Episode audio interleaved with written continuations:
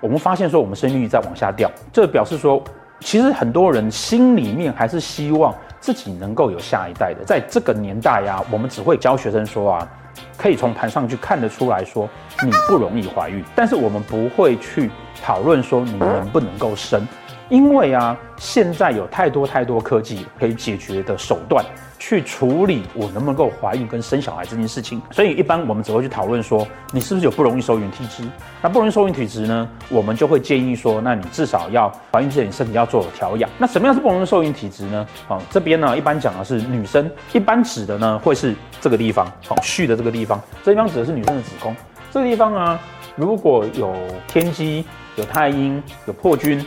然后呃有煞星，那通常呢，呃这是其中一个哦女性啊可能妇科比较差的迹象。